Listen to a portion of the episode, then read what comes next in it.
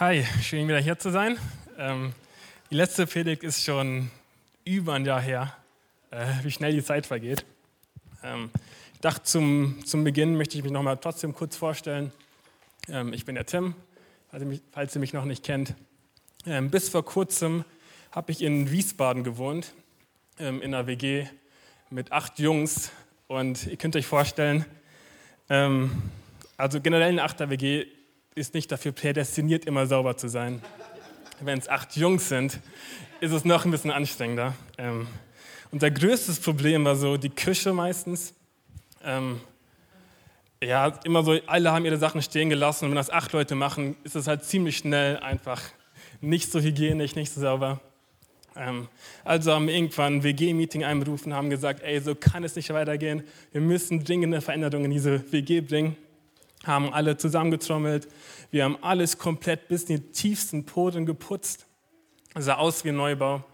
Ähm, dann haben wir gesagt, okay, was machen wir, um, um das jetzt zu halten? Wir machen einen WG-Putzplan, wir machen einen Strafenkatalog, wenn man sich nicht dran hält. Wir waren richtig motiviert. Okay, am ersten Abend fängt der Erste an zu kochen, lässt nur mal kurz seinen Topf da stehen. Dann kommt die zweite Person, lässt den Teller da stehen, dann die dritte und vierte Person.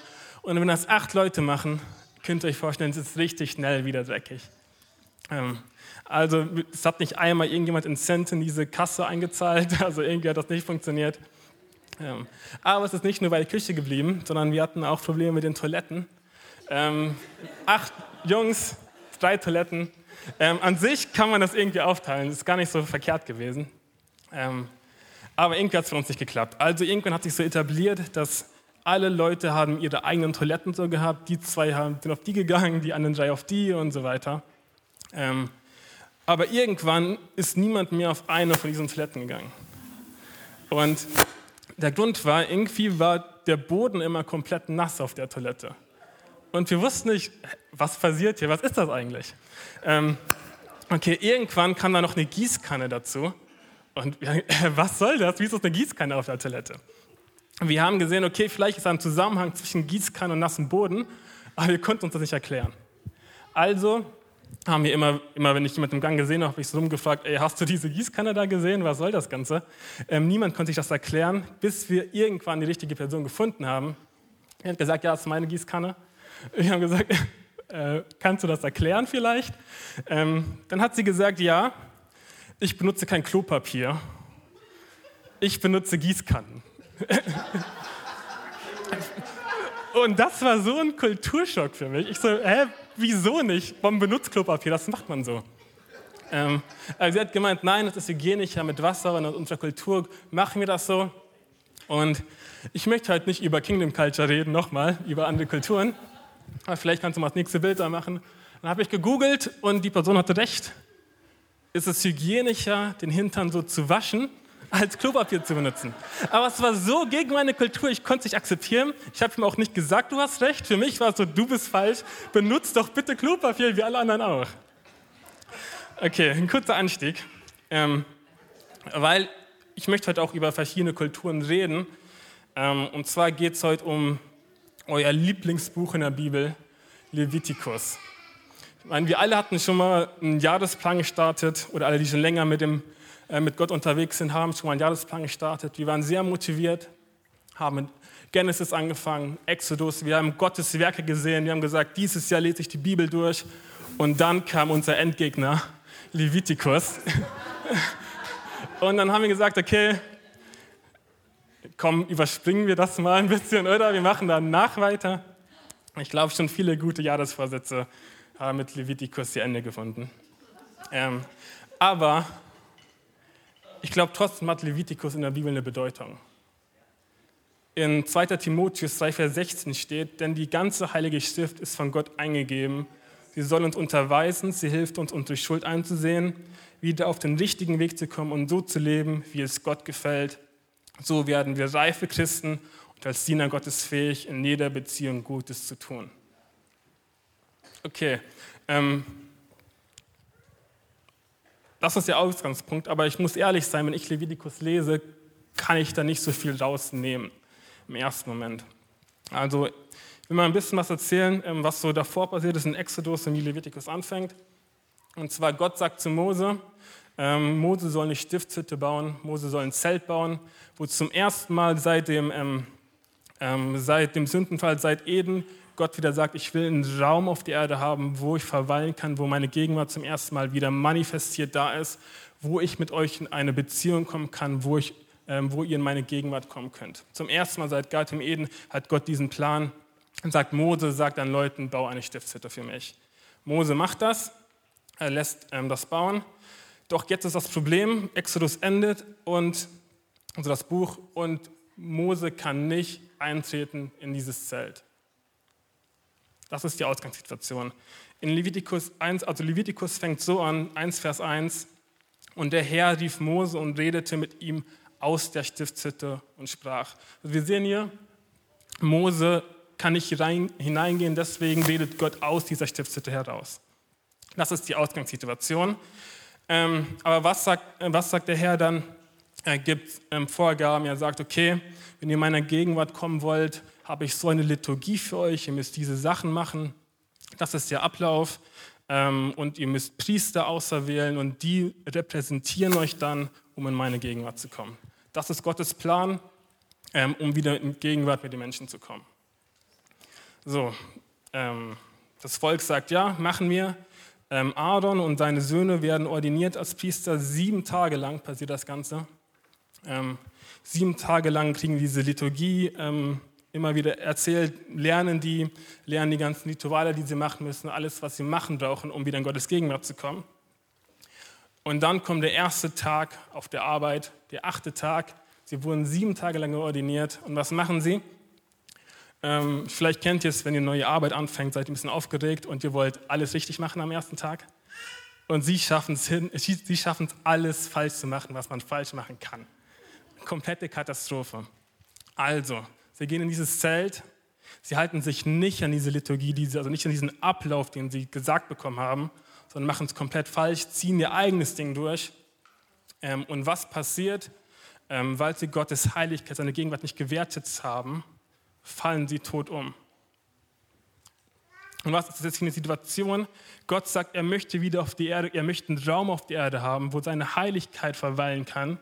Und jetzt ist sein Gottes Wohnzimmer ist mit Tod beschmutzt. Und sehen wir hier eine ganz große Krise, die gerade stattfindet. Aber was sagt Gott? Gott sagt, okay, also erstes Mal macht das nicht, was, die, was Art und Söhne gemacht haben. Ähm, aber ich brauche jetzt Priester, die die Wichtigkeit verstehen zwischen heilig und gewöhnlich. Ich brauche Priester, die wissen, was es heißt, heilig zu sein. Ich brauche Priester, die wissen, was es heißt, wenn es nur gewöhnlich ist.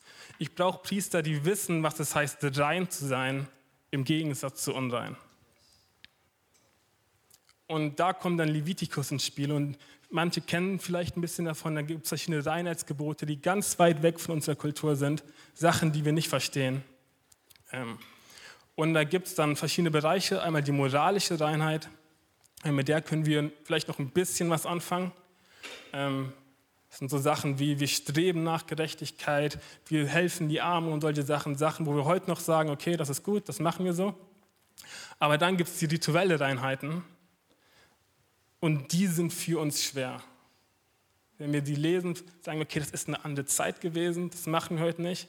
Die Bibel ist, vielleicht sagt man, dass sie sexistisch ist, man sagt, das ist, wieso sind das undeine Sachen, das macht keinen Sinn, das war vielleicht damals so.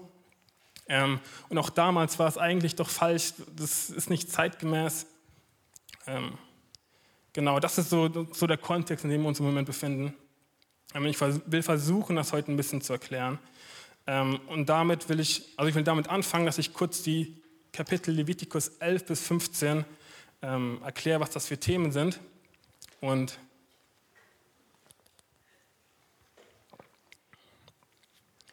in Kapitel 11 geht es also ich sage nur kurz, wir lesen das nicht alles durch, weil es sind sehr lange und komplizierte Stellen. Ähm, ich sage nur kurz, worum es geht. In Kapitel 11 geht es um reine und unreine Lebewesen. Das sind so Sachen wie, ähm, wenn man ein totes Lebewesen anfasst, dann wird man unrein erklärt. So Sachen wie koscher, das Essen, also Sachen müssen auf eine bestimmte Art und Weise zubereitet sein und solche Sachen bestimmte Art und Weise geschlachtet werden. Ähm, genau, das ist schon ein bisschen komisch für uns. Dann Kapitel 12 wird es dann richtig komisch. Da geht es um Fortpflanzungsflüssigkeiten, die irgendwie zu rituellen Uneinheiten führen. Dann Kapitel 13 und 14, Menschenhäuser und Kleider, die rituell unrein erklärt werden können, wenn sie in Kontakt kommen mit Schimmel, mit Pilz, mit Hauskrankheiten. Spätestens hier sind wir komplett verloren und denken, jetzt überspringe ich aber wirklich. Und in Kapitel 15, weil wir noch nicht genug davon haben, geht es noch mehr um Fortpflanzungsflüssigkeiten, die zu rituellen Unreinheiten führen. Ähm, genau.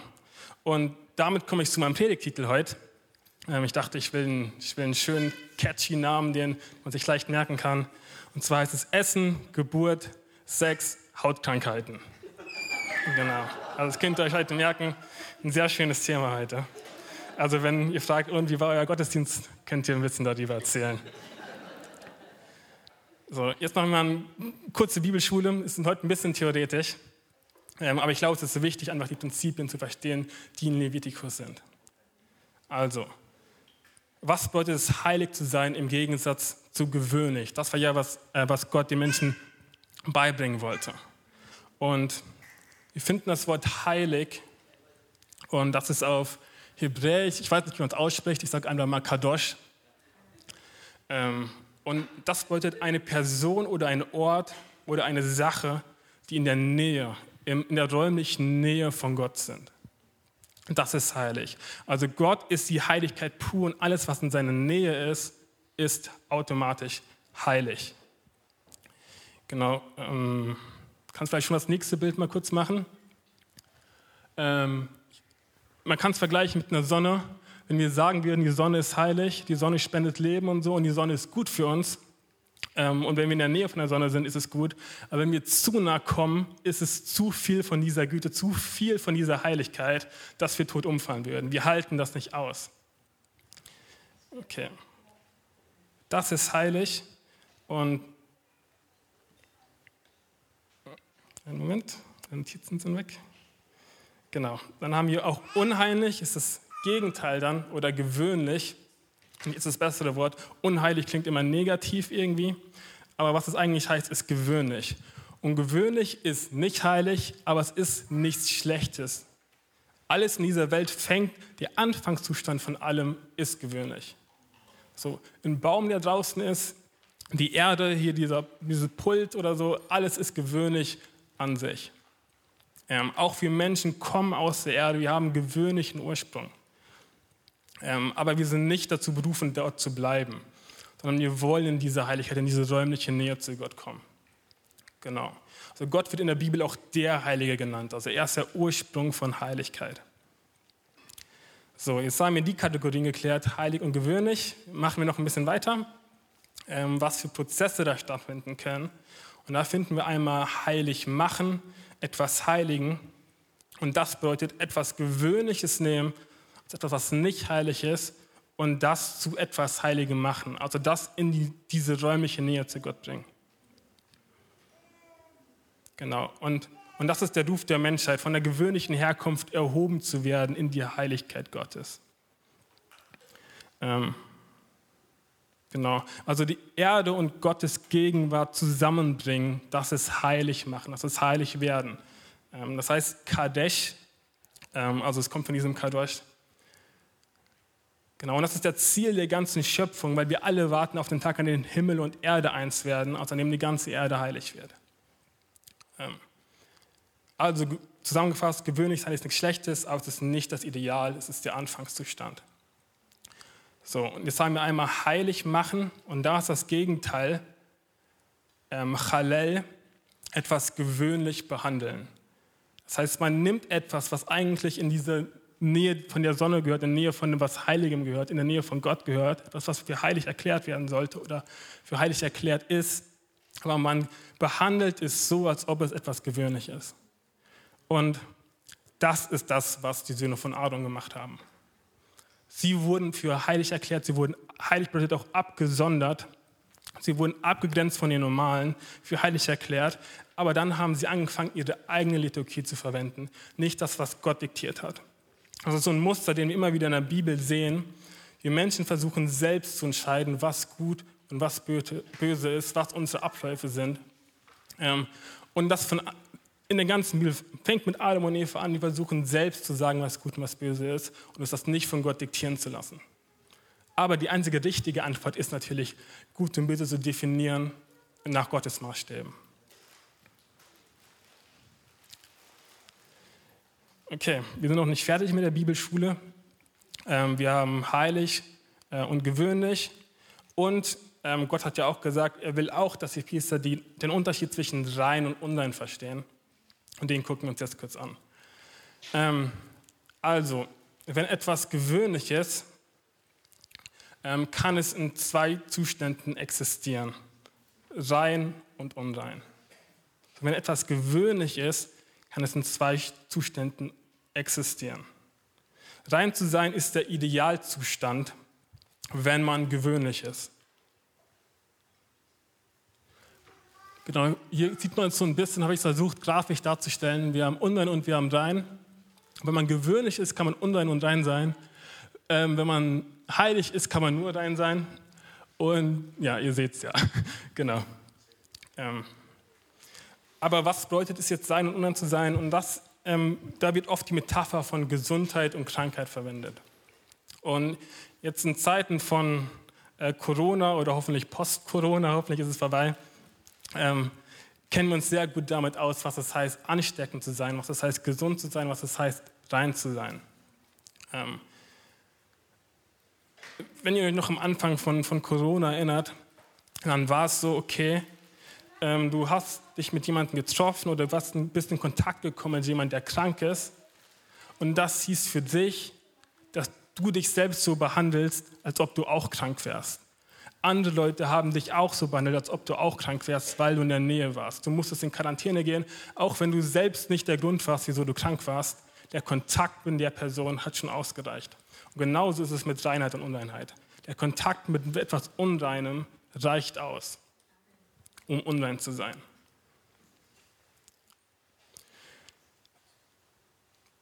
Und jetzt ist die Frage, aber wieso? Also wieso gibt es diese Reinheit und Unreinheit? Wieso gibt es diese ganzen Ritualien? Was macht das Ganze mit uns? Wieso haben die Israeliten, die waren fast fanatisch damit. In jedem Bereich ihres Lebens haben sie geguckt, ob etwas rein und unrein ist. Und da müssen wir, müssen wir die Israel, eheliche Kultur verstehen. Und bei ihnen war es jetzt so, dass alles unerklärt wurde, was irgendwie in dieser Grenze zwischen Leben und Tod stand. Die Aarons Söhne haben Tod gebracht in das Haus Gottes, in den Tempel Gottes. Also war für die Israeliten extrem wichtig, ähm, Tod aus der Gegenwart Gottes wegzulassen, das nicht nochmal zu beschmutzen. Und ähm, genau, wenn wir dann wieder die Kapitel 11 bis 15 gucken, wo die ganzen Regeln sind, dann sehen wir, okay, wir haben hier was mit Essen und tote Lebewesen anfassen. Das können wir irgendwie verstehen, okay, was tot ist, nicht anfassen. Ähm, wir haben irgendwie Schimmel, Pilze. Okay, das kann irgendwie äh, Folgen sein von solchen Sachen. Wir haben Hautkrankheiten, okay, das ist ein Zeichen dafür, dass wir sterblich sind und solche Sachen. Aber was hat Geburt damit zu tun? Was haben Fortpflanzungsfähigkeiten damit zu tun? Und hier ist es wieder eine Kultursache. Für die israelische Kultur oder ähm, die Kultur der Leviten war es so, eine Geburt, ähm, eine Geburt ist einfach so ein Zeichen von Leben und Tod. Bei einer Geburt ist man so knapp an der Grenze zwischen Leben und Tod, dass sie gesagt haben, wenn, wenn, wir, wenn es eine Geburt stattfindet, möchten wir diesen Moment markieren als einen Moment, wo, wo es eine Kippe zwischen Leben und Tod war, wo was sterben konnte, wo was leben konnte. Und deswegen möchten wir diesen Moment markieren, möchten uns dann absondern. Und dieses Absondern können wir vergleichen mit, mit, ähm, mit wie, wie wir heute fasten würden, oder mit der kirchlichen Tradition von Fasten. Ähm, wir machen das ähm, nicht, weil irgendwas Falsches ist oder so, aber wir wollen uns selbst zurückhalten von etwas. Wir wollen selbst in diesem Status von Unreinheit verweilen ähm, für eine bestimmte Zeit.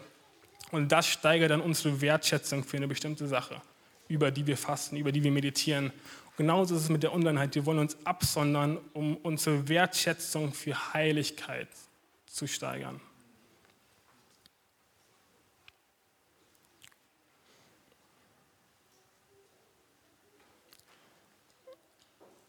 Genau. Und ja, das sind auch Sachen wie Menstruationsprobleme oder Flüssigkeiten oder so, waren für die Israeliten in der Kultur ein Zeichen, dass wir sterblich sind.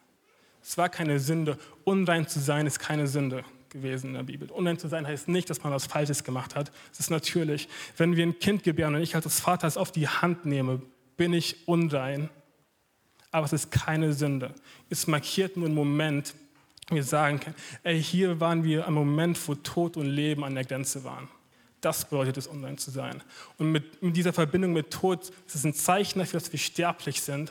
Und mit diesem sterblichen ähm, Makel möchten wir nicht in Gottes Gegenwart kommen. Das heißt das, online zu sein. Es ist keine Sünde. Und genau, dann in Nummer die 1, Vers 1, sehen wir, dass das Ganze funktioniert hat, was die ähm, Leviten gemacht haben. Und zwar ähm, ich habe es mir hier nicht aufgeschrieben. Ähm, aber plötzlich ist Jesus, äh, Mose ähm, in der Stiftshütte. Also der ganze Plan ist aufgegangen. Schon mal ein sehr gutes Zeichen. Aber wir leben ja nicht mehr im alten Bund. Was heißt das Ganze jetzt für uns? Ähm, dazu möchte ich einfach mal ein paar spannende Geschichten erzählen. Ähm, wir fangen ähm, im Alten Testament trotzdem an in Jesaja 1, Vers 5. Und da heißt, hat Jesaja eine Vision und da heißt es, da sagte ich, mir wird es furchtbar ergehen, denn ich bin ein Mann mit unreinen Lippen, inmitten eines Volkes mit unreinen Lippen. Ich werde umkommen, denn ich habe den König, den Herrn, den Allmächtigen gesehen. Noch einer der Seraphe, das ist ein angstausflößender Engel, also er hat nicht angsteinflößend, aber er sieht ein bisschen komisch aus, er hat ganz viele Flügel und sowas ähm, flog zu mir. Er hielt einen glühenden Stein in seiner Hand, den er mit einer Zange vom Altar genommen hat. Damit berührte er meinen Mund und sagte, sieh, dies hat deine Lippen berührt. Jetzt ist deine Schuld getilgt, deine Sünden sind nie vergeben. Okay, was bedeutet die ganze Geschichte? Was haben wir bis jetzt gesehen? Unreinheit war ansteckend. Unreinheit hat die Menschen angesteckt. Ähm, man hat versucht, nicht in Kontakt zu kommen. Und was passiert hier? Genau das Gegenteil. Jesaja ist, im, ist in einem Tempel und er hat Angst, weil er weiß, er kennt die ganzen Regeln von Leviticus. Er weiß, dass er jetzt gerade nicht in der Lage ist, in diesem Tempel zu sein. Er weiß, dass er jetzt eigentlich Angst haben müsse, er müsste zu sterben. Er weiß, okay, das war es jetzt in seiner Vision. Ich bin nicht würdig, in Gottes Gegenwart zu sein. Aber was passiert? Ein Engel kommt, berührt ihn mit diesem Stück Kohle und sagt, du bist jetzt rein, du bist geheilt, deine Sünden sind dir vergeben. Machen wir weiter, Hesekiel. Ähm, ich erzähle nur kurz die Geschichte. In Hesekiel ist es so, dass ähm, er eine Vision hat ähm, von einem Tempel und er sieht, wie, wie, Anfang, äh, wie Wasser anfängt auszulaufen und kommt immer mehr und immer mehr und immer mehr. Und der Fluss ähm, und ein Fluss entsteht, ein tiefer Fluss. Und überall, wo der Fluss fließt, entsteht Leben, entstehen grüne Wiesen, Bäume. Überall, wo der Fluss ist, ähm, genau wie das tote Land lebendig. Und der Fluss fließt in das tote Meer und das tote Meer wird lebendig. Ähm, genau, und das ist wieder genau das gleiche Thema wie vorhin. Ähm, am Anfang war es so, dass wir rein sein mussten, um in den Tempel zu kommen. Jetzt ist es so, dass Gottes Heiligkeit aus dem Tempel herausgeht und uns heimsucht und uns sucht und uns reinmachen will. Das ist der Unterschied. Und dann war das für Menschen damals vielleicht so ein bisschen komisch, aber wir wissen jetzt, ähm, also jetzt, jetzt wissen wir, dass das alles durch Jesus erfüllt wurde. Die ganzen Prophezeiungen wurden durch Jesus erfüllt, weil er sagt, dass er die Prophezeiung der alten Propheten erfüllt. Und ich finde das Ganze ist irgendwie so cool zu sehen, weil das zeigt uns auch, wie Jesus die Welt gesehen hat. Es zeigt uns, wie, wie Jesus in den Menschen Reinheit und Unreinheit gesehen hat. Und Lukas macht das ganz, ganz cool in seinem Evangelium. All seine Heilungsgeschichten, wo es um Heilung geht, sind mit einer Intention so platziert, dass sie Levitikus widerspiegeln. Er betont immer wieder, dass Jesus die Menschen berührt, was ihn eigentlich unrein machen sollte. Aber Jesus macht die Menschen rein. Er betont, wie Jesus die Frau berührt, die Menstruationsblutung hat, was sie eigentlich unrein machen sollte. Was macht Jesus? Er macht sie rein. Er betont, wie Jesus Aussätzige mit der Hand berührt und sie reinmacht. Er betont, wie Jesus in das Haus geht von Nichtjuden, die nicht koscher essen, die alles falsch machen, wo das ganze Haus online ist, die Kleider, alles. Aber er geht, zu den, äh, er geht in dieses Haus hinein, Jesus. Jesus ist ansteckend mit seiner Reinheit.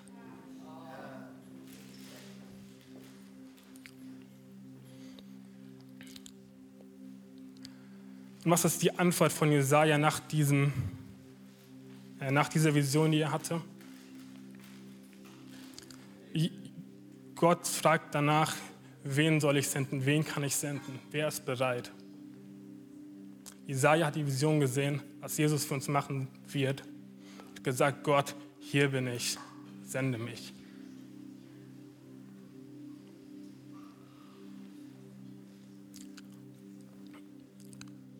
Und ich glaube, wenn wir die Geschichte von Levitikus lesen oder überspringen oder was auch immer, dann sollen wir trotzdem wissen, in keinem anderen Buch der Bibel wird heilig so oft erwähnt wie in Levitikus. Also dieses Buch formt unser Konzept von Heiligkeit Gottes, was es heißt, in seiner Gegenwart zu sein. Kein anderes Adjektiv in der Bibel wird, wird, so, ähm, wird in der dritten Potenz verwendet, also dreimal hintereinander, nur das Wort heilig. Heilig, heilig, heilig. Und ich glaube, dass Gott jetzt hier in diesem Raum präsent ist. Dass Gott jetzt hier mit seiner Gegenwart da ist. Und wenn uns das, die Geschichte von Levitikus, nicht auf die Knie zwingt, in der Dankbarkeit, zu sagen, Gott, du bist heilig. Danke, dass du das Unmögliche möglich gemacht hast. Dass wir jetzt in seiner Gegenwart sein können, ist nicht selbstverständlich. Wir, wir müssen nicht von dem Volk der Leviten kommen, auserwählt sein, eine königliche Priesterschaft, über 600 Gebote erfüllen, um dann in den Tempel zu gehen und Angst zu haben, dass wir irgendwas vergessen haben und dann tot umzufallen. Wir können einfach hier hinkommen, sagen, Gott, du bist heilig, heilig, heilig und seine Gegenwart ist hier.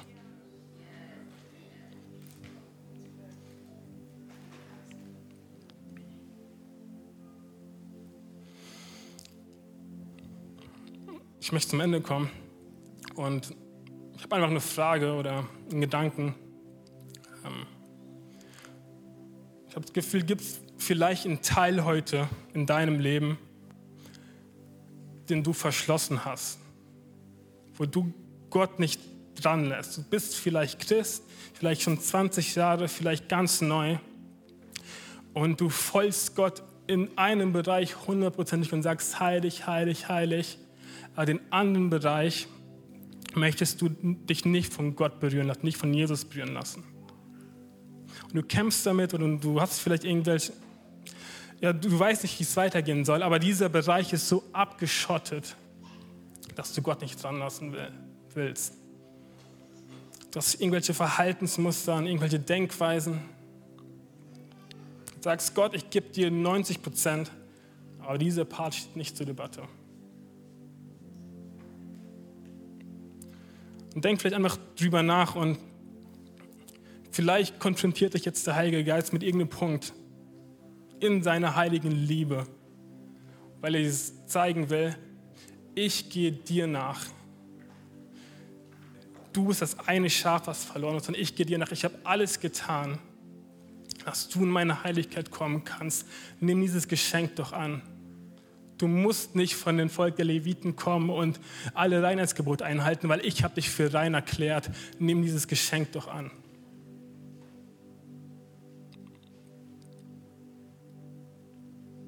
Denn das ist der Gott, dem wir heute begegnen dürfen. Der Gott, der an unsere Gegenwart, der uns in seine Gegenwart haben will.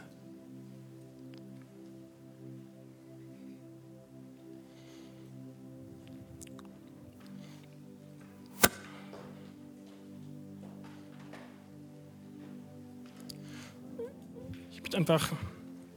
Ähm, lasst uns heute gleich, wenn wir nochmal singen, heilig, heilig,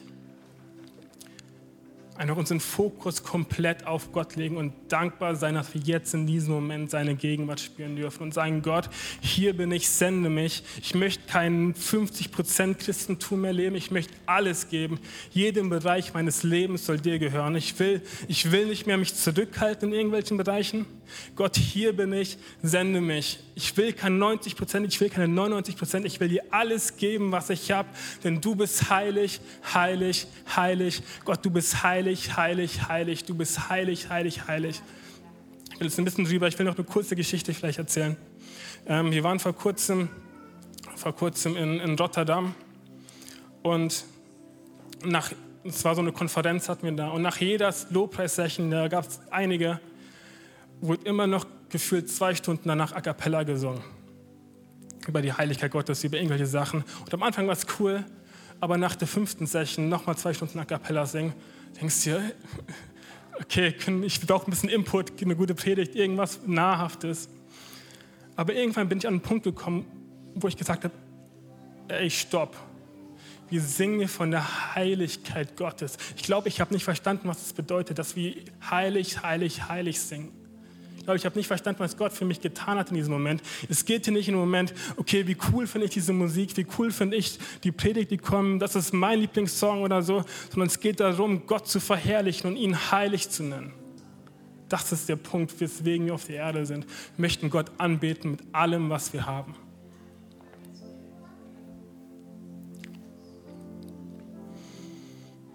Ja, ich bete noch kurz und dann ja, Vater, danke. Danke für das, was du in unserem Leben gemacht hast. Danke, dass du für uns gestorben bist. Danke, dass du einen Weg gefunden hast, obwohl die Menschheit dich immer wieder enttäuscht hat, hast du gesagt, ich lasse sie nicht los. Ich möchte die Ströme des lebendigen Wassers fließen lassen, aus dem Tempel heraus, die Leben hinterlassen die Reinheit hinterlassen. Glaube, Gott sagt, egal wie unrein du dich heute fühlst,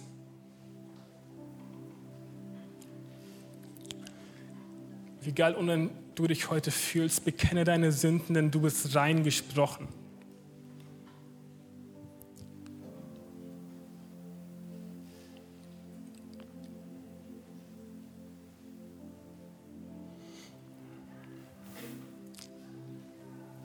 Ich habe dich reingesprochen, du bist nicht mehr unrein. Vielleicht können wir jetzt einfach zusammen aufstehen und nochmal das Lied singen.